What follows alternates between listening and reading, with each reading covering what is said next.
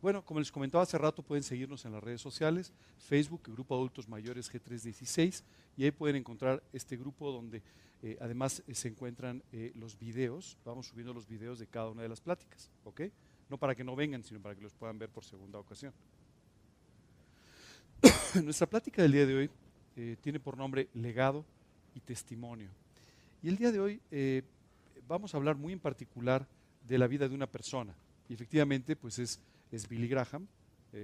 y tenemos que hablar mucho de él el día de hoy porque pues, el, miércoles, finalmente, después de muchos años, eh, dejó este mundo para partir con el Señor. ¿Ok? Eh, me gustaría poner un video nada más para que sepan un poquito de quién estamos hablando. 50 días con el Espíritu Santo presenta a Billy Graham. Su nombre completo es William Franklin Graham. Nació el 7 de noviembre de 1918 en Charlotte, Carolina del Norte. En 1936 comenzó a estudiar en la Universidad Bob Jones de Cleveland, Tennessee, y después se marchó al Instituto Bíblico de Tampa. Fue convertido a los 16 años de edad. En marzo de 1938 decidió delante de Dios convertirse en un embajador de Jesucristo aunque de orígenes presbiterianos, fue ordenado al Ministerio de los Bautistas del Sur en 1939 con la aprobación de sus padres. En un principio no fue nada elocuente como predicador, sin embargo siempre había algo que a todos dejaba impresionados, su sinceridad. Nombrado evangelista de juventud para Cristo al terminar la Segunda Guerra Mundial, hizo dos visitas a Inglaterra con el fin de estudiar las posibilidades de realizar allí una obra. Su nombre llegó a conocerse a escala nacional a raíz de su campaña evangelística en Los Ángeles. Llegó a aparecer hasta en las primeras páginas de los principales periódicos. En 1950 fundó la Asociación Evangelística Billy Graham y La Hora de la Decisión. También contribuyó a la fundación de la prestigiosa revista Christianity Today. Ha patrocinado congresos de evangelismo en Berlín y de evangelistas itinerantes. Ha predicado a más gente que ningún otro en la historia de la Iglesia. Se calcula que 100 millones de personas le han escuchado directamente, aparte del incontable número de los que han seguido sus mensajes por radio o televisión. Unas 2 millones de personas han respondido a su llamamiento de salir al frente para recibir a Cristo. Ha recorrido todo el mundo predicando sin descanso. Inglaterra ha sido uno de los países predilectos donde ha conducido varias misiones con el deseo de iniciar un avivamiento mediante las principales denominaciones. Una de sus grandes contribuciones al cristianismo estadounidense ha sido su defensa de la reconciliación e integración entre blancos y negros que ha promovido en todos los frentes. Fue buen amigo de Martin Luther King. Consciente de la importancia de la educación, es uno de los evangelistas más cultos y entusiastas de la necesidad de estudiar. Aprender era un deseo insaciable en él. Ardía por aprender. El Centro Billy Graham provee una de las mejores bibliotecas para estudiar el movimiento evangélico. El predicador de 91 años ha sido consejero espiritual de presidentes norteamericanos por siete décadas. Billy Graham ha estado muy enfermo en los últimos años, pero su hijo dice que se le vio tan fuerte como siempre durante la conversación con el presidente Obama. La vida de este predicador fue la inspiración de la película Billy Primeros Años, cuyo tema principal es la vida de este evangelista, quien en su temprana edad se encuentra en una batalla espiritual entre su fe y la de otro predicador, quien cae en la duda del cristianismo por causa de creencias científicas no espirituales. Esta película fue estrenada en Estados Unidos en octubre del año pasado. Muchos de nosotros conocemos al predicador Billy Graham como el hombre de Dios de carácter carismático y espíritu conquistador. Sin duda, él es una de las figuras más importantes en el mundo cristiano del siglo XXI. Bueno, esto es una pequeña eh, remembranza de quién era. En realidad fue hace ocho años que se hizo este video y los números no están muy actualizados. En realidad predicó, se calcula ante 215 millones de personas en vivo, eh, en más de 185 países. Déjame darte dos datos que son muy impresionantes. El primero es, predicó en Seúl, en Corea, ante un millón de personas que en vivo estaban escuchándolo. Yo ni siquiera me imagino cómo debe ser, un millón de personas juntas, pero ante un millón de personas. Y más de tres y medio millones de personas pasaron al frente a recibir a Cristo con él. En cada una de sus campañas él pedía que las personas que querían invitar a Cristo a su corazón pasaran al frente. Tres y medio millones de personas pasaron al frente para recibir a Cristo con él.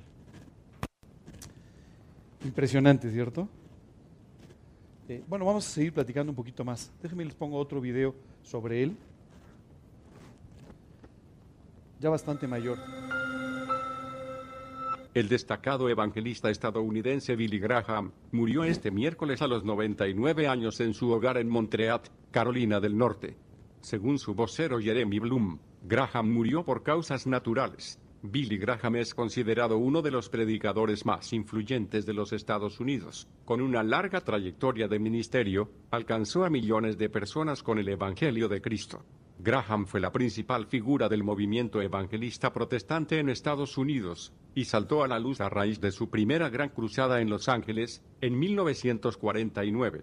Las estadísticas hablan de que los sermones de Billy Graham han llegado durante las últimas cinco décadas a más de 210 millones de personas en 185 países, entre los que se encuentran líderes de todo el mundo como Bill Clinton, uno de los cuatro presidentes que han recibido su consejo espiritual también Harry Truman, o el propio George W. Bush, al que ayudó en 1985 a abandonar el alcohol y dar un rumbo fijo a su vida. Esto lo llevó a ser llamado como el pastor de los presidentes. Desde hace varios años Billy Graham estuvo ausente de los púlpitos, debido a la edad y la enfermedad, lo cual lo hicieron una persona más tolerante y moderada, que contrastan con la pasión y división que suscitaban sus discursos hace algunas décadas. El popular predicador tenía una fractura pélvica y de cadera. Además, padecía cáncer de próstata, Parkinson y serios problemas de hidrocefalia. Recientemente fue considerado entre los 100 predicadores más influyentes de los Estados Unidos, ocupando el lugar número uno. En este año Billy Graham cumplió sus 99 años, y la Asociación Evangelística Billy Graham difundió un video por motivo de su cumpleaños, recordando el legado de este gran hombre de Dios, en donde el mismo Billy Graham dio su último mensaje, dando sabios consejos al pueblo cristiano. Oramos por fortaleza y consuelo para toda la familia Graham, y recordamos al destacado evangelista en el siguiente video de su último cumpleaños. First, we do everything we can to follow in the steps of Jesus. We're to live a life in which we love one another, we help one another, we live according to what Jesus lived. Secondly, you read his word every day, the Bible. I know it's very difficult, but you need to start somewhere. And I'd suggest you start with the Gospel of Luke in the New Testament. And in the Old Testament, start with the very first verse. In the beginning, God. And study those passages. And the third thing, go to your knees and pray until you and God have become intimate friends.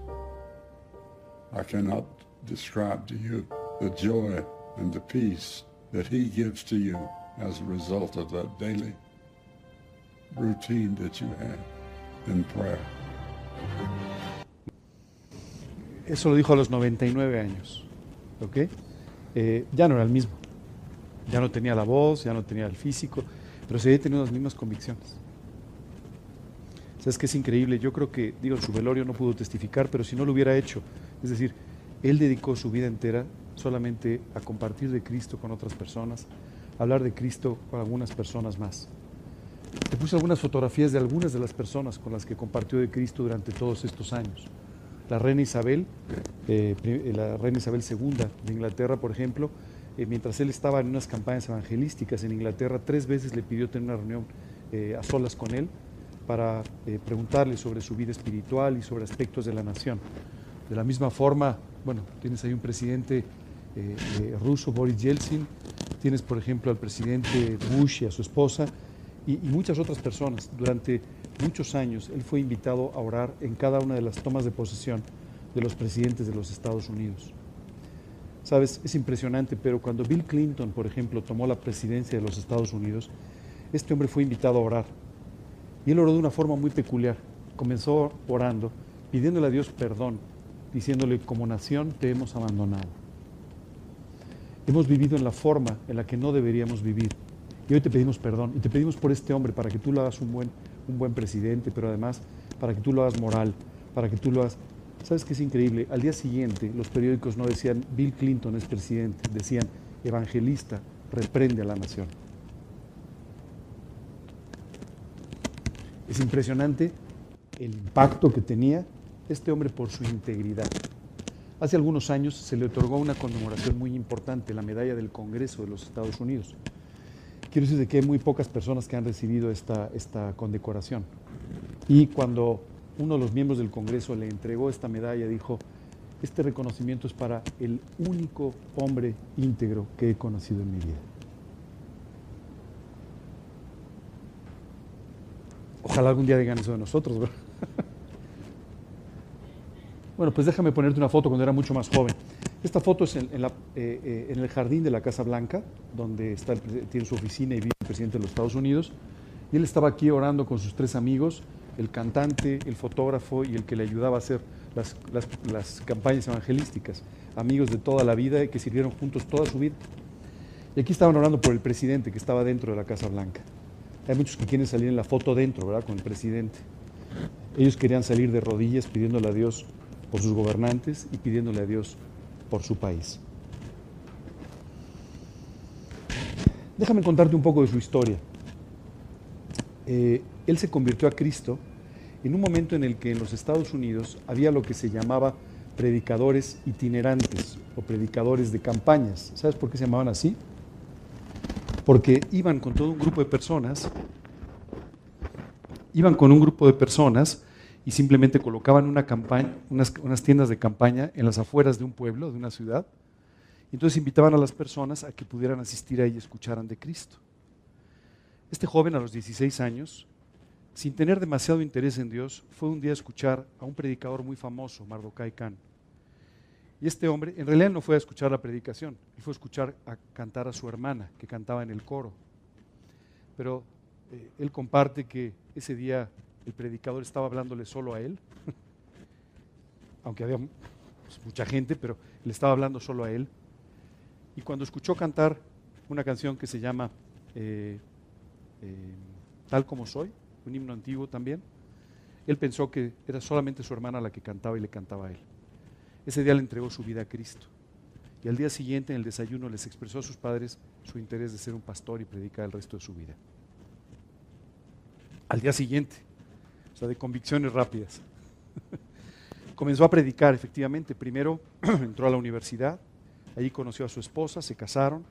Cuando él estaba terminando la carrera, ella, Ruth, era hija de unos eh, misioneros en China. Y cuando se casaron, bueno, pues lo primero que sucedió es que invitaron a Billy Graham a que fuera el pastor de un pequeño grupo en las afueras de la ciudad de Chicago. Y él empezó a ir ahí, pero rápidamente empezaron a invitarlo a un grupo que se llamaba Jóvenes para Cristo, para que él empezara a compartir de Cristo, predicar. Y empezó a tener mucho éxito con sus predicaciones hasta que efectivamente en, eh, a finales de los años 40 hubo una primera, él llamaba cruzada en, eh, en Los Ángeles, y después de esto básicamente dedicó toda su vida a predicar. Esto fue prácticamente lo que él hizo. Pero hubo un momento muy especial cuando sus campañas empezaron a crecer. Eh, en una oportunidad él estaba en una ciudad y cuando terminó la campaña, pues él se fue y a la mañana siguiente apareció una fotografía en el periódico terrible. Algunas personas habían ofrecido eh, aportar algo de dinero para poder pagar los gastos de la campaña. Y a una persona se le ocurrió poner estas cosas en una bolsa de plástico. Hoy en día ya ni el dinero ni existe, ¿verdad? Son tarjetas de crédito, pero en ese tiempo se usaba el dinero mucho. Entonces lo puso en una bolsa y se le ocurrió echárselo al hombro y al día siguiente salió una fotografía de este caballero y decía, evangelista despoja a la ciudad.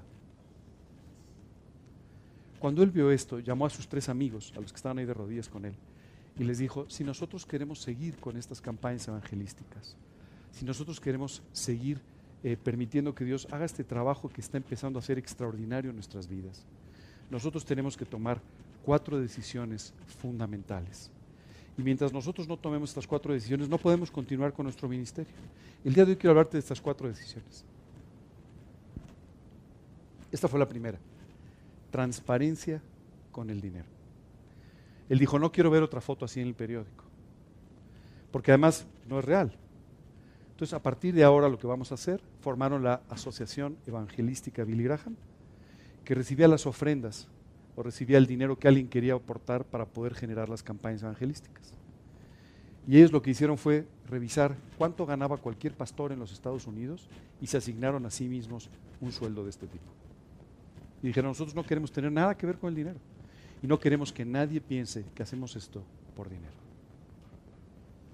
Qué decisión, ¿verdad? En 2016, la Asociación Evangelística Billy Graham recibió 110 millones de dólares para organizar campañas evangelísticas en todo el mundo. Y una segunda organización que él fundó, la Organización del Samaritano, que ayuda a diferentes causas a nivel mundial, recibió 650 millones de dólares. Pero Billy Graham murió con su sueldo. ¿Ok? ¿Sabes qué pasa con el dinero? El dinero pone nerviosa a la gente. Yo quiero hablarte exactamente de cómo vivir con transparencia con el dinero. Mira lo que dice la Biblia. Dice que principio de todos los males es el amor al dinero. Pero dice algo más. Dice, el que ama el dinero no se saciará de dinero. Déjame ponerte un ejemplo. ¿Alguna vez te han subido del sueldo? Ahora eso ya no es tan común, ¿verdad? Pero bueno. Pero te han subido el sueldo, ¿verdad? Y el primer mes fue genial, ¿verdad? Y el segundo era igual. O sea, te volviste a gastar tu sueldo y volviste a vivir otra vez pues con lo que tenías, ¿cierto? Y te acostumbraste. ¿Sabes qué? Si tú quieres amar al dinero, nunca te vas a saciar. Dice la Biblia, al pobre no le deja dormir su pobreza, ni al rico su riqueza. No importa cuánto tengas, nunca es suficiente. Esa es la realidad. Hace tiempo eh, empecé a tratar con un hombre de negocios muy exitoso y él estaba muy interesado en conocer del Evangelio y me invitó varias veces a que le hablara de Cristo. Finalmente, siempre, antes de poderlo invitar a que recibiera a Cristo en su corazón, siempre me decía, mira, en este momento estoy súper ocupado. Necesito concluir algunos negocios que estoy haciendo y después de eso yo le quiero entregar mi vida a Cristo. Porque ya he entendido que esto es lo que yo tengo que hacer con la vida.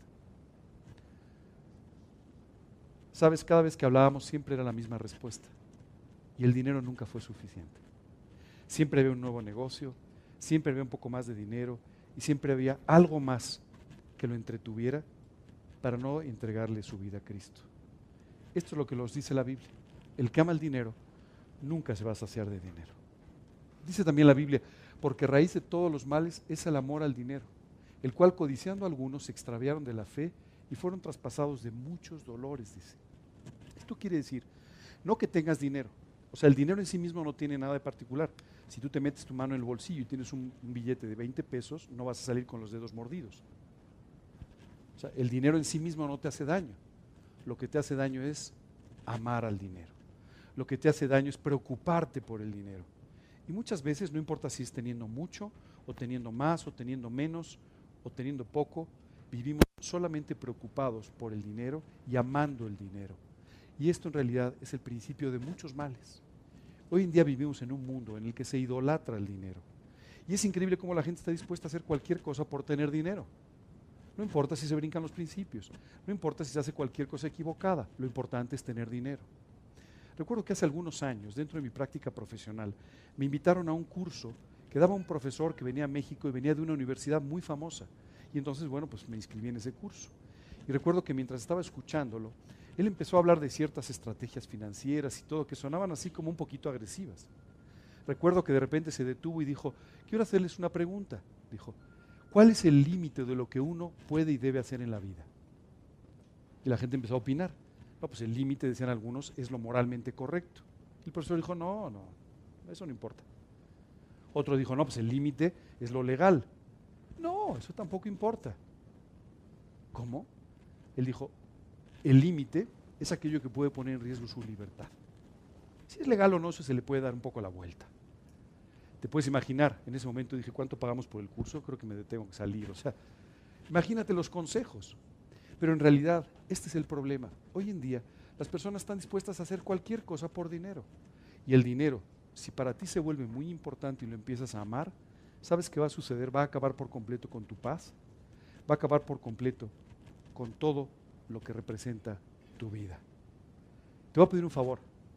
El día de hoy cuando llegues a tu casa, ve dándole gracias a Dios por cada una de las cosas que veas al abrir la puerta. Dale gracias a Dios por la, por la casa que te dio. Dale gracias a Dios por los muebles que te dio. Dale gracias a Dios por el refrigerador medio lleno, medio vacío, o como tú lo tengas, al igual que tu despensa. Dale gracias porque todo eso es lo que Dios te ha dado y Dios te seguirá prosperando y bendiciendo conforme a tu trabajo y tu esfuerzo pero sin duda conforme a su buena voluntad y conforme al deseo que tiene de bendecir tu vida. ten mucho cuidado porque si tú en algún momento empiezas a poner tus ojos en el dinero, nunca será suficiente y empezarás a sufrir por el dinero. ¿Cómo tenemos que manejar el dinero? Fíjate lo que le dijo Dios al pueblo de Israel. Por tres pecados de Israel y por el cuarto, no revocaré su castigo, porque vendieron por dinero al justo y al pobre por un par de zapatos. Dice, tengo un problema muy grave con el pueblo de Israel. Se han enamorado de tal manera del dinero que no les importa la justicia. No les importa pasar por encima de los demás. No les importa tomar lo que no es suyo. Lo único que quieren es tratar de saciarse a través del dinero. Quiero decirte que si tú tratas de saciar tu vacío, el vacío de tu vida, el vacío espiritual y moral que a veces tenemos, solamente con el dinero, jamás será suficiente.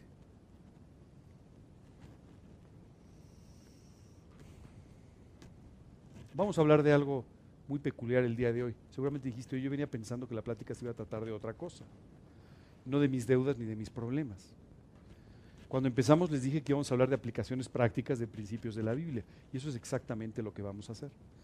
Sabes, hace varios siglos alguien se le ocurrió que había una forma genial de incentivar el consumo a través de los préstamos, ¿verdad? Oye, quiero comprarme una camisa que no necesito, ¿cómo le hago para comprármela? Bueno, pues te podemos prestar para que te la compres. Y al final la camisa va a costarte mucho más de lo que originalmente costaba, ¿verdad? Sabes, hoy vivimos en un mundo en el que se nos ha enseñado que tenemos que vivir de prestado. Tenemos que vivir con préstamos. Y tú vas al banco, abres una cuenta de cheques y le dices, oiga, mire, yo soy una persona solvente. No, usted no tiene un historial de crédito. No, es que no he necesitado nunca pedir un préstamo. Ah, no, pues eso está muy mal, te van a decir. Tú necesitas endeudarte porque la medida que te endeudes entonces vas a ser importante para nosotros. Eso es lo que te dicen. ¿Sabes qué dice la Biblia? No debáis nada a nadie. Por supuesto, esto no significa, seguramente tú no vas a poder comprar una casa este, de contado, ¿verdad? Es muy difícil. Tal vez no puedas comprar un coche de contado. Pero sí es muy importante que tú y yo entendamos que tenemos que ser, en este sentido, realistas, honestos y comprar aquellas cosas que podemos pagar. Dice la escritura, pagad todo lo que debéis, no debáis nada a nadie. Si hoy tuviésemos que reescribir esta, esto con la filosofía moderna sería, débele a todo mundo y no le pagues a nadie. No es así. Tú y yo tenemos que aprender a no deber nada a nadie. Incluso este versículo más adelante dice, no solamente del dinero, dice, si le debes honra, dale honra. Lo que tú le debas a la gente, págalo siempre. Nunca dejes de pagar aquello que debes. Oye, pero entonces si tengo que comprar un coche, tengo que pedir un préstamo, entonces ten mucho cuidado de que si estés seguro de poder pagar aquello con lo que te estás comprometiendo, porque si no, tu prestigio, tu nombre y tu testimonio como creyente se van a ver en entredicho. Por favor, ten mucho cuidado con esto. Hoy en día se ha puesto de moda, ya sabes, cómprelo y págalo en seis meses sin intereses. ¿No? Bueno, pero eso no quiere decir que lo puedas pagar. El que sea sin intereses no quiere decir que lo puedas pagar. Pero tampoco quiere decir que lo necesites. Yo te invitaría a que hoy que vas a entrar dándole gracias a Dios por todo en tu casa, aproveches y abras tu closet. Y me digas cuántas cosas realmente necesitas y cuántas tienen ahí colgadas en el closet mucho tiempo y jamás te las pusiste. O hace mucho que no te las pones. ¿Sabes qué nos han enseñado?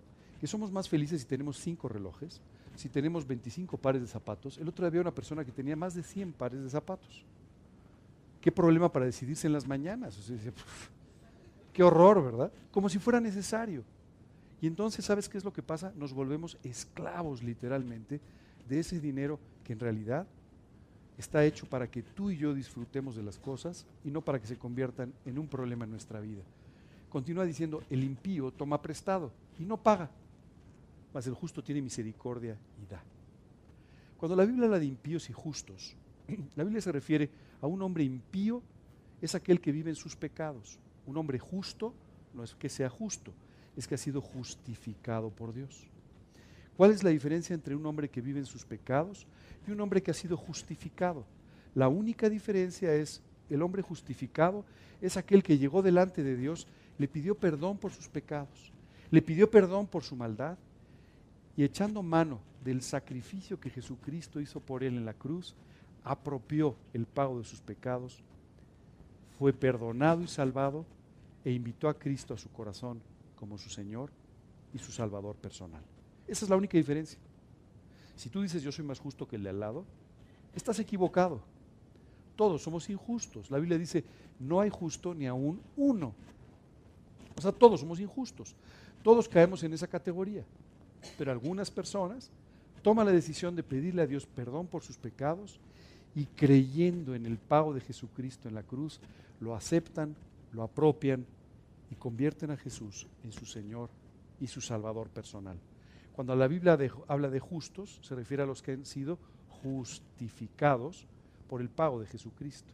Cuando habla de impíos, son aquellos que no han sido justificados y como consecuencia siguen viviendo en sus pecados. Si el día de hoy aún tú no tienes esta relación personal con Dios, si tú no estás seguro del pago de tus pecados, este es el momento para que des un paso adelante. Este es un momento para que tú le pidas a Dios que te perdone en lo profundo de tu corazón, apropies este pago de la cruz, esta sangre de Jesucristo, y Dios pueda de esta manera perdonar tus pecados, limpiar tu vida y comenzar una relación personal contigo por esta vida y por la eternidad. Hace un rato hablamos de los millones de personas que escucharon del Evangelio a través de la vida de Billy Graham y de tres millones y medio de personas que dieron un paso al frente para invitar a Cristo a su corazón. Hoy te pido, no necesitas pasar aquí al frente, pero sí te pido que en lo profundo de tu corazón des este paso de invitar a Cristo. Porque si tú haces esto, Dios podrá tomar el control de tu vida y podrá darle un verdadero valor a tu vida. Yo recibí a Cristo cuando tenía 19 años. Y quiero decirte que yo andaba buscando algo que pudiera llenar el vacío que tenía en mi corazón. Pero este vacío que estaba en mi corazón, yo lo trataba de llenar con muchas cosas que simplemente tenían una forma distinta al del vacío. Trataba de llenarlo con satisfacciones, con estudios, con relaciones personales. Trataba de llenarlo con algunas otras cosas y en ningún caso satisfacía el vacío, llenaba el vacío, satisfacía esta, necesidad que tenía. Hasta el día que invité a Cristo a mi corazón y en ese momento Dios me hizo vivir satisfecho y comenzó una serie de transformaciones en mi vida extraordinarias que todavía no ha terminado. Sabes, el día de hoy tienes esta gran oportunidad. Si no has invitado a Cristo a tu corazón, te pediría que al final de la plática me des la oportunidad de que te explique cómo hacerlo para que puedas tomar esta decisión antes de que abandones este lugar y de esa manera Él pueda darte victoria sobre aquellas cosas en tu vida sobre las cuales no la tienes. Te enseña a vivir a través de su palabra y te enseñe cómo manejar todas tus cosas para que puedas vivir auténticamente feliz. Y el que toma prestado es siervo del que le presta. ¿Te has dado cuenta? Alguien te presta dinero y bueno, pues entonces estás en deuda con él. Aunque hay veces que pareciera al revés, ¿verdad? Tienes que andar, oye, pero no me has pagado. Ah, sí, es que mira mi secretaria. mira, es que ayer el banco, ya sabes, ¿no? Pareciera que a veces es al revés. Pero en realidad te vuelves un siervo de aquel que te prestó. Eso es lo que dice la Biblia. Pero hoy en día somos muy creativos, hemos inventado otros instrumentos de crédito, las tarjetas de crédito, ¿has visto? es increíble, pero yo siempre veo los anuncios y me llama la atención, con el poder de su firma. No, con el poder de lo que ganas. Que tu firma, no te hagas el distraído, si no, no lo vas a poder pagar. Pero muchas veces el que tú y yo tengamos una tarjeta de crédito en el bolsillo hace que tú y yo gastemos en lo que no necesitamos, en lo que no debemos, simplemente porque la compra fue por impulso o por capricho. ¿Sabes? Hay, algo que denota un problema de falta de, satisfacción espiritual. Cuando tú y yo estamos buscando en las cosas, satisfacernos, cuando lo único que nos puede satisfacer es nuestra relación personal con Dios. Si tú buscas satisfacerte a través de las cosas materiales, te vas a encontrar que nunca es suficiente y nunca vas a estar satisfecho. Así es que no busques por ahí. Si el día de hoy tú tienes una relación personal con Dios, pero sigues recurriendo a, ya sabes, estos mecanismos de, como válvulas de escape, ¿no? Hijo, me siento triste, me voy de compras. Eso no lo hagas porque al final vas a estar más triste cuando llegue el estado de cuenta. Pero muchas veces hacemos esto, ¿verdad? tratamos de satisfacer nuestra tristeza o tratamos de llenar nuestro corazón o tratamos de llenar ciertos vacíos o de olvidar ciertas cosas a través de las compras. Las tarjetas de crédito son a veces un tremendo, una tremenda herramienta para hacer esto. Ten mucho cuidado. Entiendo que una tarjeta de crédito es práctica para que tú no tengas que traer mucho dinero en el bolsillo, pero recuerda otra vez, al final tú no puedes comprar lo que no puedes pagar. Suena muy lógico, pero los bancos hoy te dirían que no es tan lógico. De hecho, los bancos viven de que no sea de esta manera. Si tú puedes pagar 10, ellos te van a dar una línea de crédito por 12. No por 20, pero sí por 12 para que te endeudes un poquito y pagues muchos intereses. Tú tienes que tener cuidado.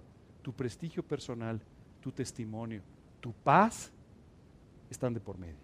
¿Sabes cuál es una de las mejores formas de perder la paz? Endeudarte. Y entonces no vas a poder dormir pensando cómo tienes que pagar. Cuando tú podrías vivir con una camisa menos, pero muy tranquilo todos los días. Ten mucho cuidado con estos instrumentos modernos que solamente te van a sacar de tu paz. Y aprende a vivir con lo que Dios te da. ¿Nunca te has puesto a pensar por qué tienes lo que tienes nada más?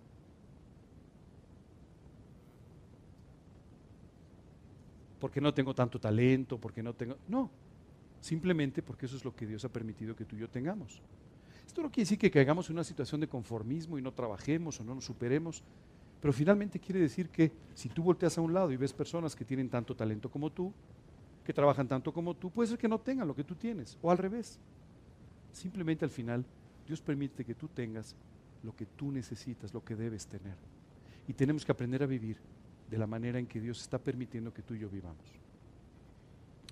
Hay muchas personas que anhelan un tipo de vida, pero no tienen los ingresos para ese tipo de vida. Y se pasan la vida pidiéndole a Dios que les dé más para poder vivir como ellos quieren, no teniendo el carácter para vivir como Dios quiere que vivan.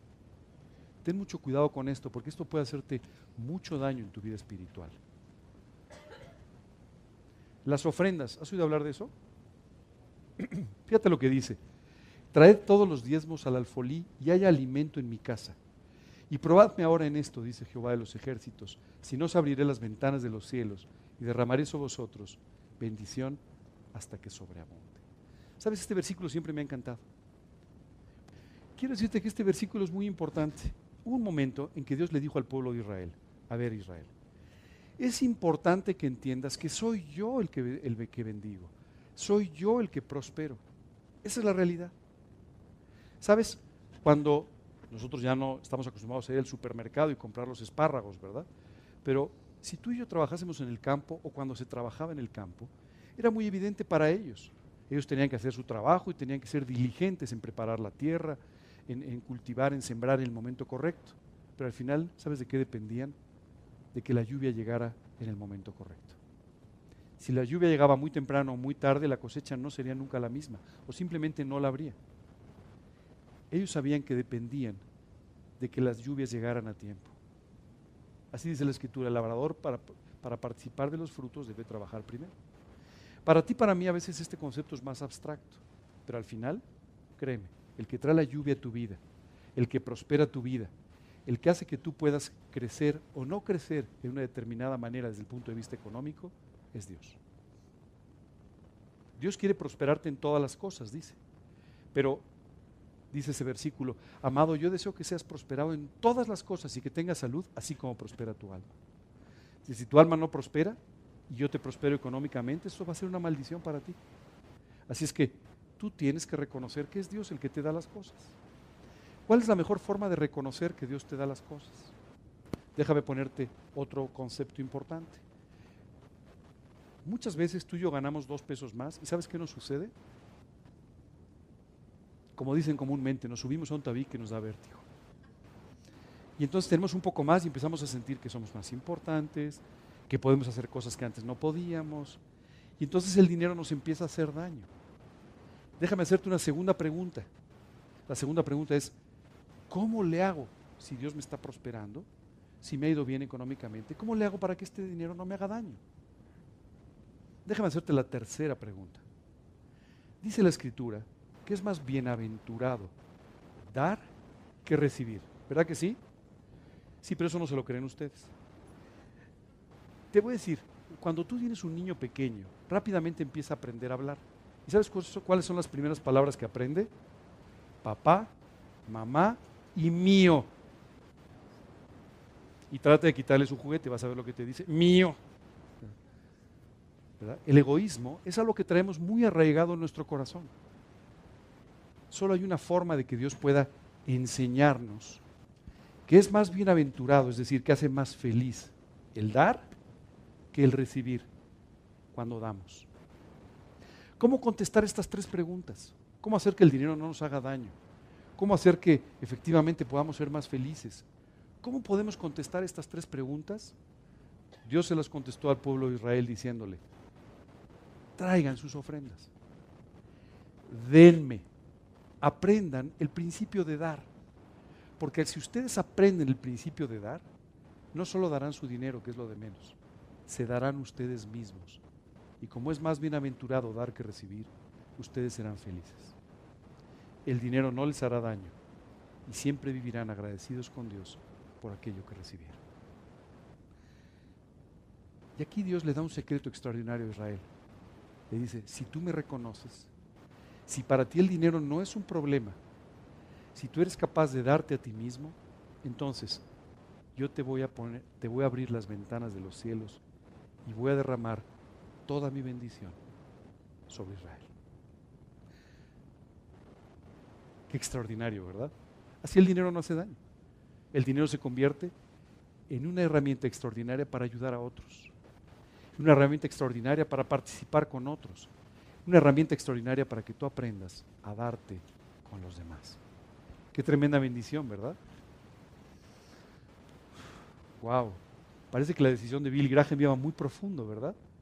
Parece que él había entendido que el ser transparente con el dinero, el no vivir por el dinero y el darse para con los demás era la clave de una vida feliz. Déjame hablarte de la segunda decisión. La segunda decisión fue una total moralidad. ¿Qué entiendes por esto? ¿Perdón? Tener la esposa correcta. hacer las cosas correctas, perdón, escuché mal. En realidad, eh, eh, Billy Graham se, se refería mucho en este sentido a tener una conducta moral que además fuera públicamente moral. ¿Verdad? Ellos cuatro se comprometieron a hacer una cosa extraordinaria. Dijeron, nunca tendremos una reunión con una mujer a solas. Solo en un lugar público nosotros nos podemos ver con una, con una mujer de tal manera que nadie pueda dudar de nuestras intenciones, nadie pueda dudar de nuestra moral y nadie pueda poner en duda cuál es nuestra conducta para con los demás. Impresionante, ¿cierto? Imagínate, si se preocupaba por esto, bueno, pues ya ni decir que, o sea, si quería ver una película así o así, bueno, ya, eso ya olvídate del tema, ¿verdad? Su preocupación era, tenemos que vivir una vida evidentemente moral, que respalde nuestro testimonio espiritual. Total moralidad, wow. A esto se refería. Dentro y fuera del matrimonio. Hay muchas personas que tienen que cuidarse en cuanto a su vida simplemente porque son solteros. Otros tienen que cuidarse porque son casados y tienen que aprender a tener su matrimonio en santidad. Sabes, esto es extraordinario. Tú tienes que aprender a tener mucho cuidado con la forma que te conduces con las demás personas. La Biblia dice claramente, ¿quieres tratar con personas, por ejemplo, con mujeres creyentes? Trátalas, dice la Biblia, como hermanas, con toda pureza. Tú quieres tratar con tu esposa, dice la Escritura, que tienes que tratarla como un vaso frágil. Dice también la Escritura que tú tienes que cuidar, dice, en todo un lecho sin mancilla. Es decir, tú tienes que tener también con tu esposa una conducta moral impecable. Tienes que tratarla en una forma correcta. Tienes que tener un matrimonio en santidad. Tienes que hacer que tu matrimonio pueda reflejar a Cristo en una forma sumamente clara. Hay ciertas situaciones que pueden comprometer nuestro testimonio, ¿verdad? Hoy en día eh, estas son situaciones que constantemente se pueden dar. Tú puedes tener una relación impropia muchas veces. Yo escucho muchas personas que dicen, no, pero es que esta mujer es una buena amiga mía. ¿Sabes quién es una buena amiga tuya? Tu esposa. Punto, ¿verdad? ten mucho cuidado porque hay líneas muy finas o aparentemente muy finas que tú puedes rebasar en cuanto a tu relación con los demás y que pueden poner en riesgo tu testimonio, pueden poner en riesgo tu relación con Dios, pueden poner sin duda en riesgo tu, eh, cualquier eh, aspecto moral de tu vida, especialmente a ojos de los demás. El noviazgo. Ninguno de ustedes es novio ahora de nadie, ¿verdad? ¿no? Bueno, podrían serlo, ¿no? El otro día una persona que está cumpliendo 70 años decía, bueno, yo, encantada me volvería a casar porque ahora soy viuda. Entonces eso no quiere decir que la edad sea una restricción o que las situaciones sean una restricción. Es decir, eh, hay personas que eh, eh, pues, siempre quieren vivir en pareja, ¿cierto? Hay personas que, al contrario, una vez que quedan viudos o viudas, dicen, no, no, yo ya tengo un proyecto de vida y ya, ya no quiero empezar un proyecto nuevo. Pero bueno, esto depende de cada persona, ¿verdad? Y cada uno tiene que buscar en este sentido la voluntad de Dios para su propia vida. Pero el noviazgo hoy en día probablemente es una de las herramientas de inmoralidad más importantes que hay en la sociedad. Los jóvenes desde los 12, 13, 14, 15, 16 años, la edad que sea, se hacen novios. Y pareciera que esto es una autorización tácita para que entonces empiecen a practicar cosas que simplemente fueron diseñadas por Dios para el matrimonio. Tú tienes que tener cuidado con esto. Tú tienes que enseñar esto a tus hijos, tienes que enseñar esto a tus nietos. Hoy en día vivimos una sociedad que es tan carente de amor que los jóvenes empiezan a buscar el amor en formas incorrectas. Empiezan a pensar que el amor y la aceptación se trata de una relación física y no de una cuestión emocional que debieron haber aprendido en su casa y que debieron entonces guardar y proteger para el momento en el que contraigan matrimonio. Y entonces, de esta manera, empiezan a confundirse. Hace un tiempo una persona me decía, no, yo creo que el mejor mecanismo para, para conseguir una buena esposa es el de prueba y error. Yo le dije, mira, es que si tú haces eso vas a encontrar que no existe la prueba y error, existe la prueba y horror. Porque lo que va a suceder es que una y otra vez tú vas a ir desilusionándote de alguna persona, vas a, ir, vas a tener algún tipo de fracaso emocional que solamente va a ir marcando tu corazón para que el día que conozcas a la persona correcta, con quien tendrías que darte por completo, tengas suficientes reservas como para que tu relación con esa persona nunca pueda ser lo que hubiera sido. Por favor, jóvenes, o no tan jóvenes, pero que tienen un noviazgo, tengan mucho cuidado con esto mantengan sus noviazgos, sus relaciones de amistad en santidad, de tal manera que puedan ser algo que nutra sus vidas, que los pueda llevar a una relación finalmente de matrimonio, pero que en ningún caso pueda convertirse en un obstáculo en su vida espiritual. Y también el matrimonio. ¿Sabes? A mí me llama mucho la atención cómo son las parejas. Se cuidan mucho de novios. Una vez que se casan se olvidan de todo. ¿No? Tú dices, oye, pero cuando éramos novios no, te ponías una pinza. No, no, pero es que éramos novios. Ahora ya no importa. ¿no? Oye, pero antes este, me tratabas de esta forma. Pues sí, sí, pero ahora sí ábrete tú la puerta. Total, eres mi esposa, ¿verdad? Pareciera que es todo lo contrario a lo que debería ser. En los matrimonios, Dios ha diseñado esta relación. Esta relación no la diseñamos nosotros, la diseñó Dios. Y Dios ha diseñado esta relación para que el punto más alto no sea el noviazgo no sea el matrimonio, no sea la luna de miel. Hoy en día vemos muchas relaciones que pasan del noviazgo emocionalmente arriba hacia el matrimonio, hacia la luna de miel y luego continúan hacia la, realidad de hiel. No, debe ser así. Dios ha creado el matrimonio para que sea una relación emocionalmente progresiva, espiritualmente progresiva, que haga que tu vida sea cada vez mejor, tanto emocional como también espiritualmente. Dios dice la Biblia que creó el matrimonio para el bien del hombre, para el bien de la mujer, para complementarnos, para llevarnos a un mayor crecimiento espiritual y a una mayor conformación emocional que permita que tú y yo disfrutemos de la vida que Dios ha creado. Tú tienes que ver tu matrimonio con esta perspectiva y con esta proporción. Y entonces, si lo ves así, empezarás a cuidarlo. No voltearás a ver lo que no debes ver. No te preocuparás por amistades que no debieron existir, sino solamente te preocuparás por hacer crecer esta relación preciosa que Dios te ha regalado. Me vas a decir, oye, pero yo me casé sin Cristo. Yo me casé antes de conocer a Cristo. Y mi esposo a lo mejor pues no, no, es cristiano, mi esposa no es cristiana. O los dos somos cristianos, pero pues, de repente no nos llevamos tan bien, ¿verdad? Y de repente hacemos las cosas como no debemos. Solo quiero decirte que Dios diseñó el matrimonio con una altura espiritual extraordinaria para que las dos personas puedan cumplir la voluntad de Dios en sus vidas. Y si esta no es tu realidad, te quiero invitar el día de hoy a que ores, a que revises tu vida y a que busques al Señor para que Dios pueda hacer un éxito de tu matrimonio, de tal manera que tu matrimonio sea un ejemplo del cielo y no un ejemplo de los problemas de la tierra. Dice la escritura, honroso sean todos el matrimonio y el lecho sin mancilla, pero a los fornicarios y a los adúlteros los juzgará Dios. Eso dice la Biblia, ¿eh? no lo digo yo. ¿Ok? ¿Qué te parece la segunda decisión de este grupo de hombres? Profunda, ¿cierto? Vamos por su tercera decisión. Esta es una decisión extraordinaria. Nunca criticar a nadie, especialmente a los líderes. y entonces aquí invitó a sus amigos a que fueran en contra del deporte nacional, que es la crítica. En todos los países, ¿eh? No es el fútbol, no es el béisbol, es la crítica. Es increíble, pero yo te invito a que en algún momento que entres a una cafetería, pases un poquito despacio y vas a ver que las conversaciones de todas las mesas se tratan de alguna crítica. Están criticando al presidente, siempre hay figuras muy socorridas, ¿no? El esposo, el presidente, el pastor, siempre es muy socorrido. El jefe, el jefe es otra figura muy criticable siempre, ¿verdad? Pero solo quiero decirte que esto es un tremendo error. Esta actitud de crítica es algo que puede destruir tu vida. Y Billy Graham llamó a sus amigos y les dijo, no podemos criticar a nadie. No podemos vivir criticando, porque si criticamos a alguien, simplemente vamos a afectar nuestro testimonio.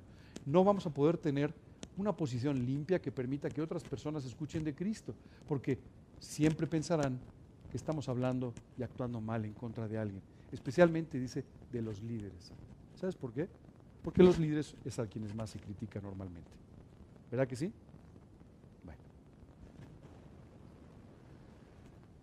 Déjame decirte que en el fondo la crítica es un problema espiritual. ¿Sabes qué es lo que criticamos? Con lo que no estamos satisfechos. ¿Sabes qué criticamos? Lo que no nos gusta. ¿Sabes qué criticamos? Lo que se interpone en nuestro camino. Muchas veces tú y yo criticamos actitudes que simplemente nosotros quisiéramos tener, pero las tiene otro. Dice la Biblia, por lo cual eres inexcusable quien quiera que seas tú que juzgas, porque en lo que juzgas a otro, te condenas a ti mismo. Porque tú que juzgas, dice la Biblia, haces lo mismo. Esto es extraordinario, porque tú y yo criticamos a una persona, no, es que sabes que él es muy autoritario. Y cuando tienes la oportunidad eres más autoritario todavía. No, es que esta persona es... Y normalmente criticamos aquellas cosas en las que tú y yo participamos. Simplemente nos molesta que alguien lo esté haciendo. Nos molesta que alguien no nos permita hacerlo. Pero en realidad criticamos todo el tiempo. Hace un rato me equivoqué. Hay algunas personas más a las que se critica, los entrenadores de fútbol. Este, ¿No? Ah, las suegras, sí, las suegras. Bueno, las suegras son muy criticables, por supuesto. No, no, me refiero que son muy criticadas, ¿verdad? Pero esa es la realidad. Siempre criticamos esas figuras de autoridad, sobre todo, que no nos permiten hacer lo que queremos o que están haciendo aquellas cosas que nosotros quisiéramos hacer. A veces criticamos a nuestros hermanos en Cristo. Y esto es un terrible error. Nuestros hermanos en Cristo deben ser nuestros compañeros en el viaje por esta vida. Deben ser aquellas personas con quienes nos gozamos de las bendiciones de Dios en sus vidas y en las nuestras. Deben ser aquellos por quienes oramos y oran por nosotros para simplemente apoyarnos en las vicisitudes de la vida. Pero muchas veces lo que empezamos a hacer es criticar a nuestros hermanos para de esa manera justificar nuestras propias actitudes. Dice la Biblia, y cualquiera que le diga fatuo quedará expuesto al infierno de fuego. O sea, la Biblia nos anda con juegos en este caso. O sea, tú no puedes decir nada en contra de los creyentes. Claro, muchas veces nosotros espiritualizamos la crítica, ¿te has dado cuenta? Oye, mira, te quiero pedir que ores por esta persona porque la veo muy mal. Ah, déjame te cuento, ¿no? Y ahí va todo lo que no debiste haber dicho nunca. Bueno, tienes que tener mucho cuidado con esto oye, mira, te voy a contar esta, pero, o sea, te lo cuento solo a ti y solo por el bien de esta persona, ¿verdad? Dice un refrán francés, si no quieres que alguien lo sepa, mejor no lo pienses. No es un problema de que lo digas, no lo pienses. Porque cuando lo piensas ya hay alguien contaminado, tú. Luego ya puedes contaminar a muchos más. Pero por lo pronto hay alguien que ya está contaminado. Y como comentaba, bueno, pues siempre hay una figura muy socorrida que son los pastores, ¿verdad? que seguramente son los culpables de tus insatisfacciones, ¿verdad?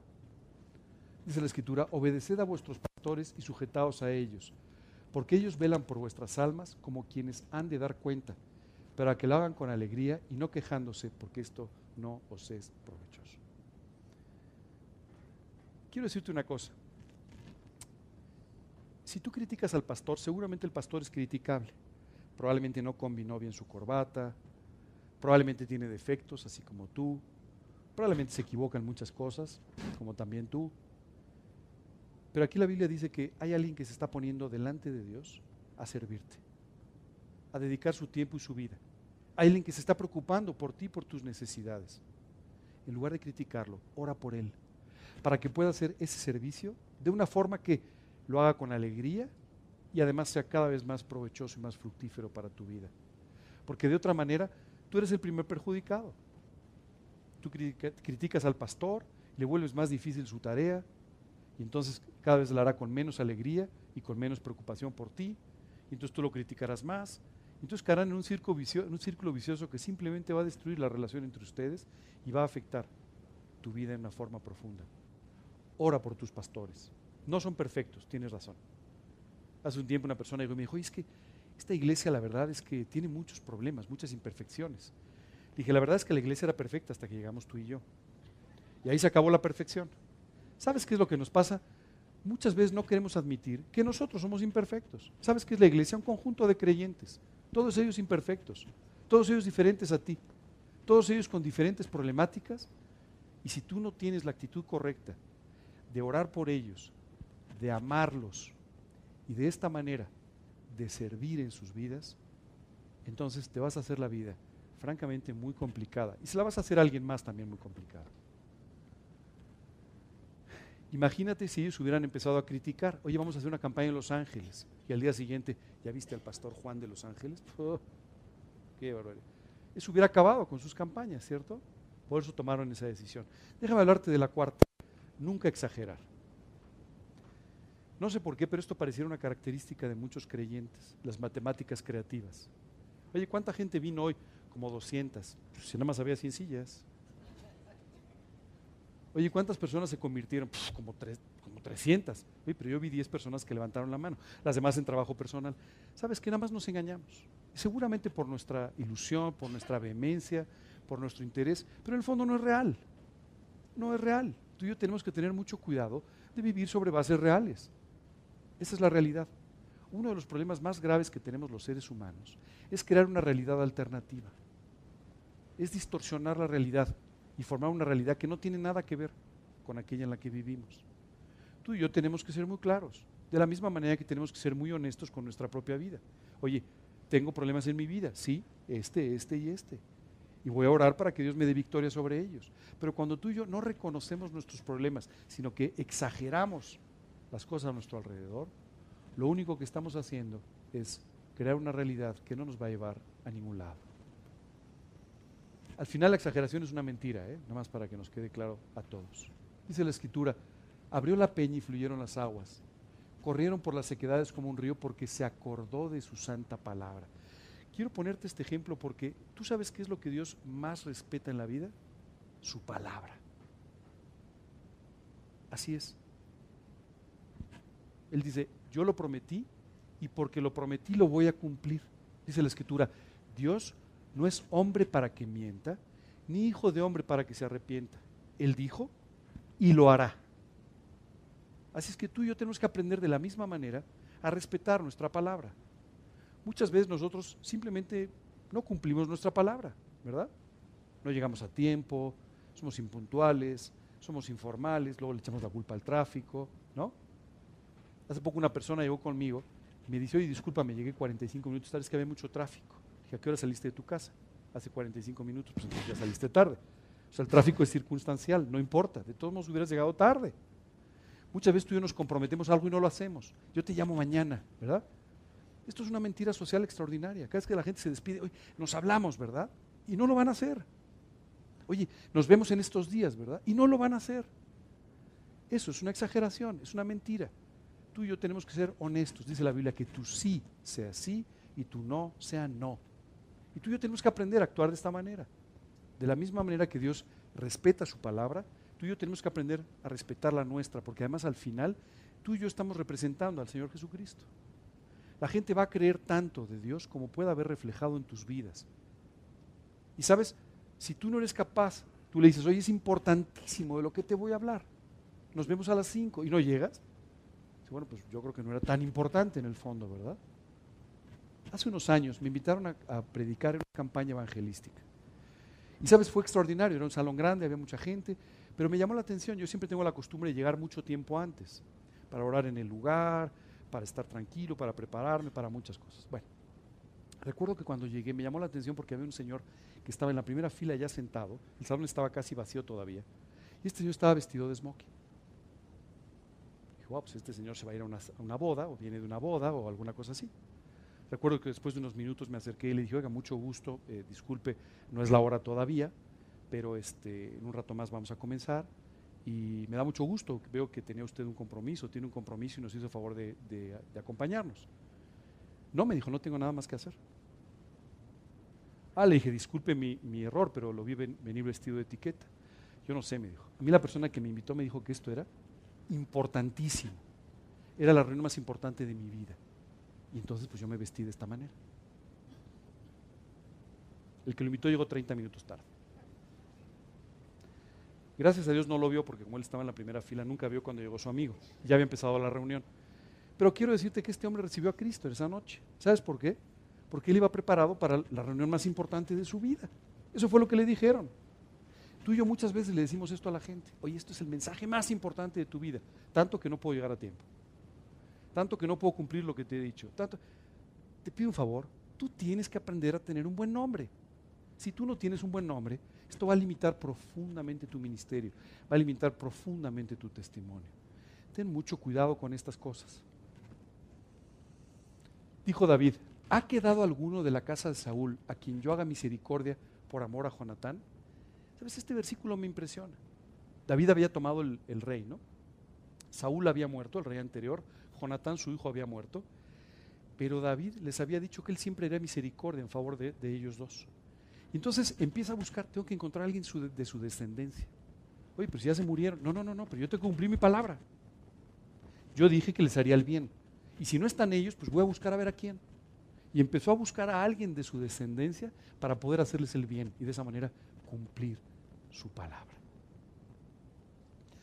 David tenía muchos problemas, como tú y yo más o menos, pero tenía dos características extraordinarias. Siempre cumplía lo que decía y siempre estaba dispuesto a darse a los demás. Cuando ni siquiera era necesario, él buscaba en quién hacer misericordia. Él siempre buscaba cómo darse en los demás. Y de esta manera, él pudo ser una bendición para su nación y una bendición para todos los que lo rodearon. Era un hombre de Dios. Tenemos que aprender a cumplir realmente nuestros compromisos y evitar exagerar en nuestros reportes. ¿Cuántas personas vinieron el día de hoy a la ronda de adultos mayores? Pues como 300. No, había 120 sillas, o sea que no, ¿verdad? ¿Cuántas personas vinieron? Las que vinieron. No te preocupes. Muchas veces tú y yo sentimos que estamos fracasando por no dar números, ¿no? No, no, no, no. Dedícate a vivir para Cristo y déjale los números a Dios. Dios tiene el control de los números. En una oportunidad, el ejército de Israel salió a enfrentarse con un ejército mucho mayor. Los enemigos eran muchos. Y entonces el rey de Israel se preocupó y dijo, nos van a derrotar. Empiezan a orar a Dios y Dios le dice, no, no, vamos a hacer una cosa, mira, toma de tu ejército y vamos a empezar a mandar gente a su casa. Yo creo que este rey dijo, no, Dios, creo que no me entendiste. Somos menos que ellos, no más que ellos. No, no, sigue mandando gente a su casa, mira, los recién casados, los otros, manda a los otros. Al final se quedó con 300. Y dijo, no, pero, pero, a ver, Dios, las matemáticas ya no me funcionan. Dios quería enseñar que no necesitaba hombres, que no necesitaba soldados y que lo único que necesitaba era personas con un corazón dispuesto en las que él pudiera trabajar. Olvídate de los números, olvídate de las matemáticas creativas. 11 discípulos, porque Judas se suicidó, 11 discípulos quedaron después de la muerte de Cristo. Y el mundo fue evangelizado por ellos. Aquí somos más que 11. Que no hay pretexto para no evangelizar el mundo entero.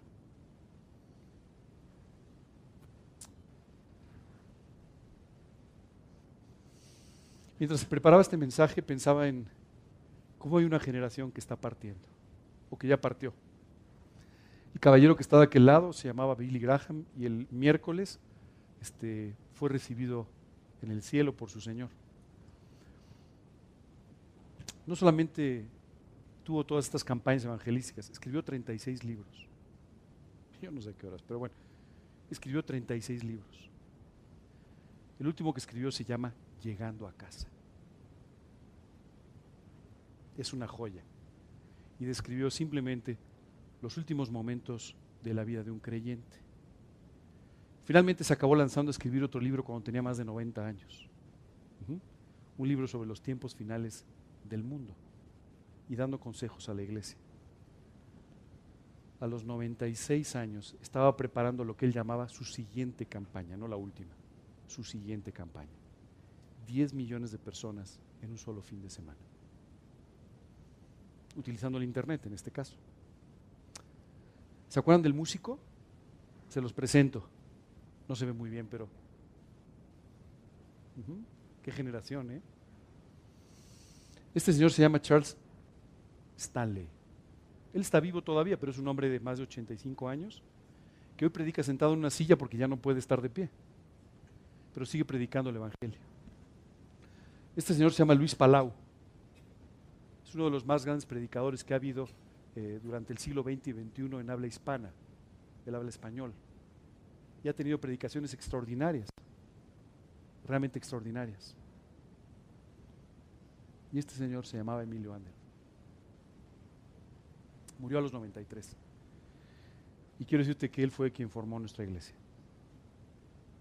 Un misionero, preocupado por servir, habiendo sido un músico muy exitoso, tomó la decisión de dejar todo aquello que le daba comodidad en su vida para dedicarse a predicar el Evangelio en un país que no conocía y cuyo idioma tampoco conocía, pero porque, por el que él tenía mucho amor y tomó la decisión de venir a México.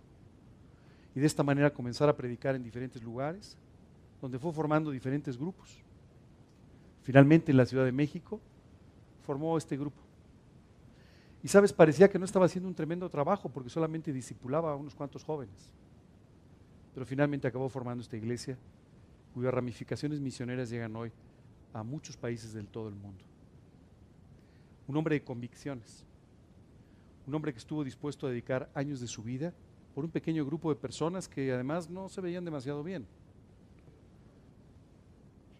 Pero él vio que había un potencial extraordinario para que estas personas se convirtieran en hombres de Dios.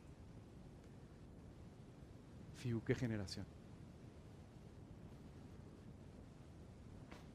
Qué ejemplo, qué legado, ¿cierto? ¿Sabes qué me impresiona? Cuando ellos han ido partiendo, Luis Palau no ha partido todavía, Charles Stanley tampoco, pero solo te quiero decir que cuando ellos van partiendo, ¿sabes el hueco que dejan? Qué espacio tan increíble dejan, ¿verdad? Mi pregunta para ti esta noche es, ¿quién lo va a llenar?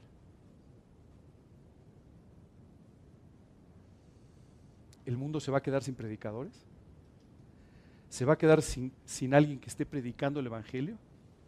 El mundo se va a quedar sin alguien con integridad que enseñe de la palabra de Dios como se tiene que enseñar? Somos tú y yo los que tenemos que llenar ese lugar. Son tus hijos, tal vez tus nietos, los que tienen que llenar esos espacios. Los que hoy se tienen que levantar en un lugar y tienen que empezar a predicar el Evangelio. Son aquellos que hoy tienen que hablarle de Cristo a su vecino, a su compañero de trabajo, a las personas que les rodean. Son aquellos que como Emilio tendrán que sacrificar años de su vida eh, discipulando a un grupo de personas con las cuales se alcanzará el mundo entero. ¿Sabes? Es tiempo de que tú y yo levantemos los ojos. Es tiempo de que nos demos cuenta que somos responsables delante de Dios por nuestra generación. No importa la edad que tengas, no importa qué tan cerca estés del cielo, solo quiero decirte que Dios no ha terminado su trabajo contigo y es por eso que estás aquí sentado. Y hoy Dios te está llamando a que tú construyas o continúes construyendo un ministerio y un servicio hacia los demás. Los últimos años de la vida de una persona son los más importantes. Y tú me vas a decir, ¿y eso por qué? Son los años más importantes porque estás construyendo una herencia y un legado. Porque tus hijos, tus nietos, quienes te rodean, estarán viendo una vida de fidelidad hasta el último día que permitirá que ellos entiendan que pueden vivir fieles toda su vida. Cuando Pablo le hablaba a Timoteo, le decía que, él había recibido una fe, dice, que habitó, habitó primero en su abuela Loida y en su madre Eunice. Simplemente le dijo, tu madre y tu abuela te han precedido en la fe y van a ser ejemplos para ti de cómo tú debes vivir. Hoy tú tienes esa extraordinaria oportunidad, la de dejar una herencia, un legado. ¿Sabes qué me impresionó? El miércoles que falleció Bill Graham, había mucha gente llorando. Pero quiero decirte que más allá de, todo esto, me impresionó ver a todos los líderes mundiales opinando sobre la vida de Bill Graham. Y yo pensaba, decía, Señor, ojalá que así opinen de mi vida algún día. ¿No?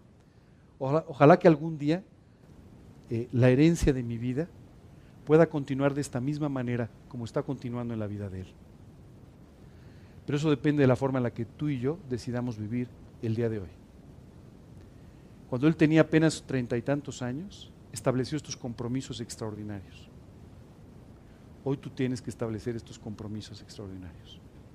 Hoy tú tienes que decidirte a vivir con transparencia, con limpieza, con integridad, con un testimonio que pueda reflejar siempre a Cristo de la misma manera que Él lo hizo.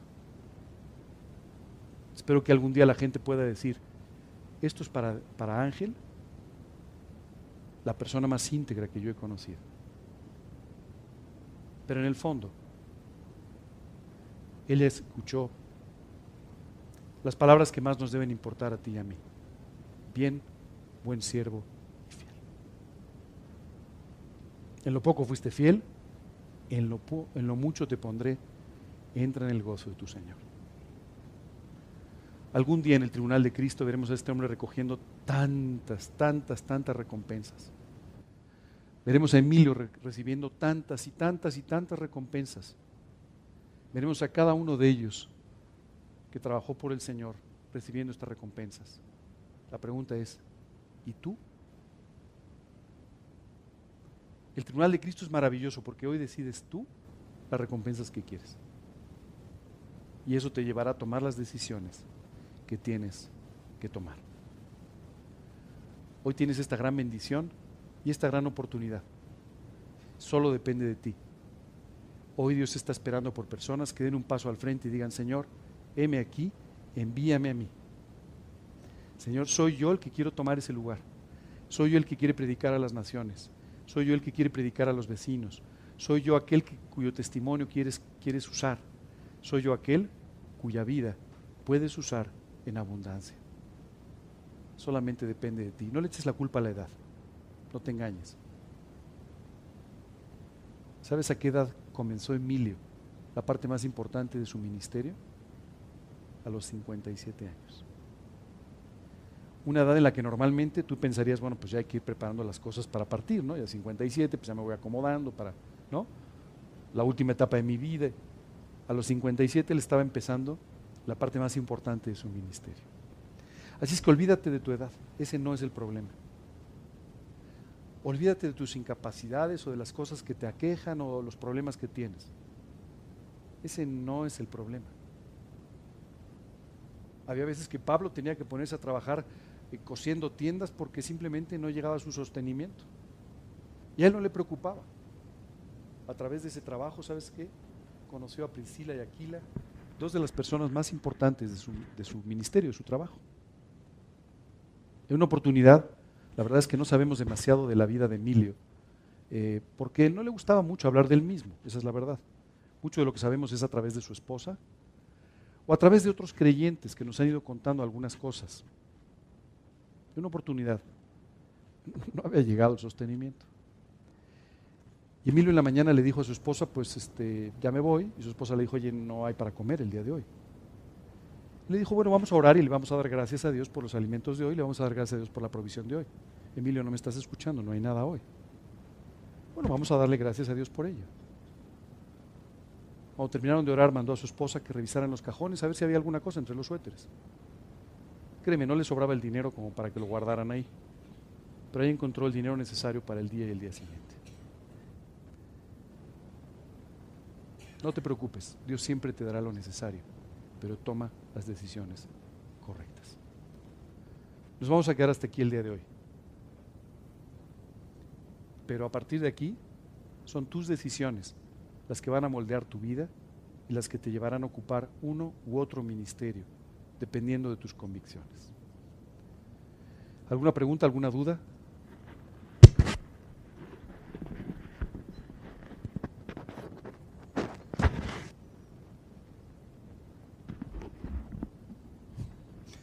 ¿Preguntas, dudas? Dime.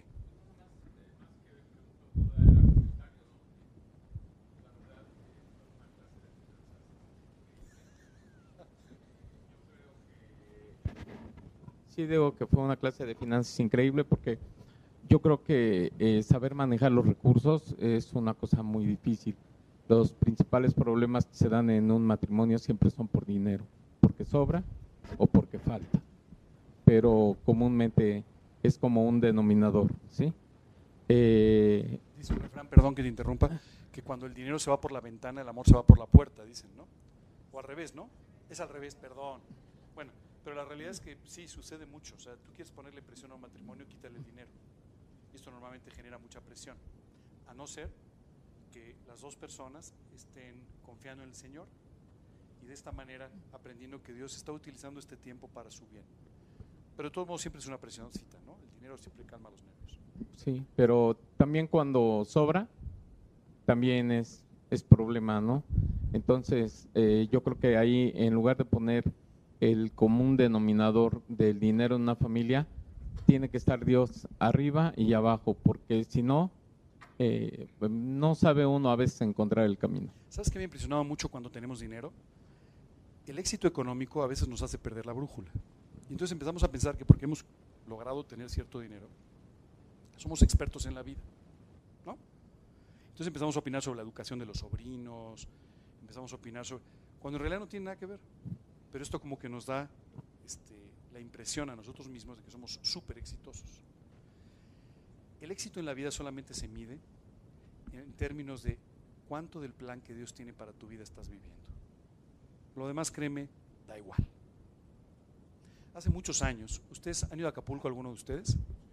Bueno, en Acapulco cuando ustedes llegan hay una cruz que domina prácticamente todo el puerto, ¿verdad? Se llama la cruz de Truyet se llama la Cruz de Truyet porque pues, uno de los principales urbanizadores de Acapulco se llamaba Truyet. Era un hombre que hizo mucho dinero vendiendo terrenos y haciendo cosas. Finalmente Truyet falleció. No estás dado cuenta, pero eso al final todos fallecemos, ¿no? Entonces Truyet falleció. Entonces, durante el velorio, durante el entierro, un periodista se acercó con el abogado de Truyet y le dijo, oye, ¿cuánto dejó? Ya sabes, ¿no? Siempre te, lista de Forbes, quién tiene un millón más, ya sabes esas cosas, ¿no? Tan importantes. Entonces le dijo, ¿cuánto dejó? Y el abogado muy astuto no le quiso contestar y le dijo, dejó todo. Y sin darse cuenta dijo una gran verdad. ¿Qué más da lo que dejó? Dejó todo. Así es que no te preocupes mucho, se va a quedar aquí. Lo único que te vas a llevar es todo aquello que tú viviste en tu relación con Dios y que hiciste por servirle. Lo demás se va a quedar aquí. Se va a quedar aquí. Una vez conocí en un viaje a una señora muy peculiar. Y es que ella gastaba mucho dinero. Yo le decía, ¿y ¿por qué gastas tanto dinero? Y decía, de que, se lo, de que me lo gasta, que se lo quede mi nuera. No, es cierto. Así decía, aunque no lo creas, así decía. Prefiero gastármelo, ¿no? ¿Sabes qué es extraordinario? Se va a quedar aquí. La casa que construiste con tanta ilusión, se va a quedar aquí. Ese coche que se va a quedar aquí. La cuenta de banco se va a quedar aquí. Así es que no vale la pena que vivas por ello. Vive con ello, pero no vivas por ello. No vale la pena. Créeme, no vale la pena. ¿Alguna otra pregunta? Muchas gracias por tu comentario. Al principio de la plática hablé de cómo era importante recibir a Cristo, invitar a Cristo a nuestro corazón, ¿cierto? Bueno, si el día de hoy tú tienes esta inquietud, si te gustaría invitar a Cristo a tu corazón, a, morar en tu vida, si te gustaría apropiar el pago que Jesucristo hizo por ti en la cruz, hoy quiero pedirte que te acerques un momentito, la gente va a empezar a salir, no te preocupes, pero que te acerques un momentito conmigo. Me gustaría solamente confirmarte con algunos versículos el porqué de esta importante decisión. Me gustaría poder orar, contigo para invitar a Cristo a tu vida. Yo tomé esta decisión a los 19 años y Dios cambió mi vida por completo. Hoy puede hacer lo mismo contigo, independientemente de la edad, el pasado los problemas que estés viviendo, simplemente a través de esta decisión. Quiero pedirte, por favor, vamos a empezar a desalojar la sala, pero te quiero pedir, por favor, a ti que te interesa, que te acerques unos minutos para que te pueda enseñar algunos versículos de la Biblia que confirman estas verdades, para que tú estés seguro de lo que estás escuchando y después de esto podamos orar juntos para que invites a Cristo a tu corazón. ¿Ok? Así es que muchas gracias, buenas noches, si pueden ir saliendo y a ti que te interesa, por favor, quiero pedirte que te acerques unos minutos conmigo. Es algo muy rápido.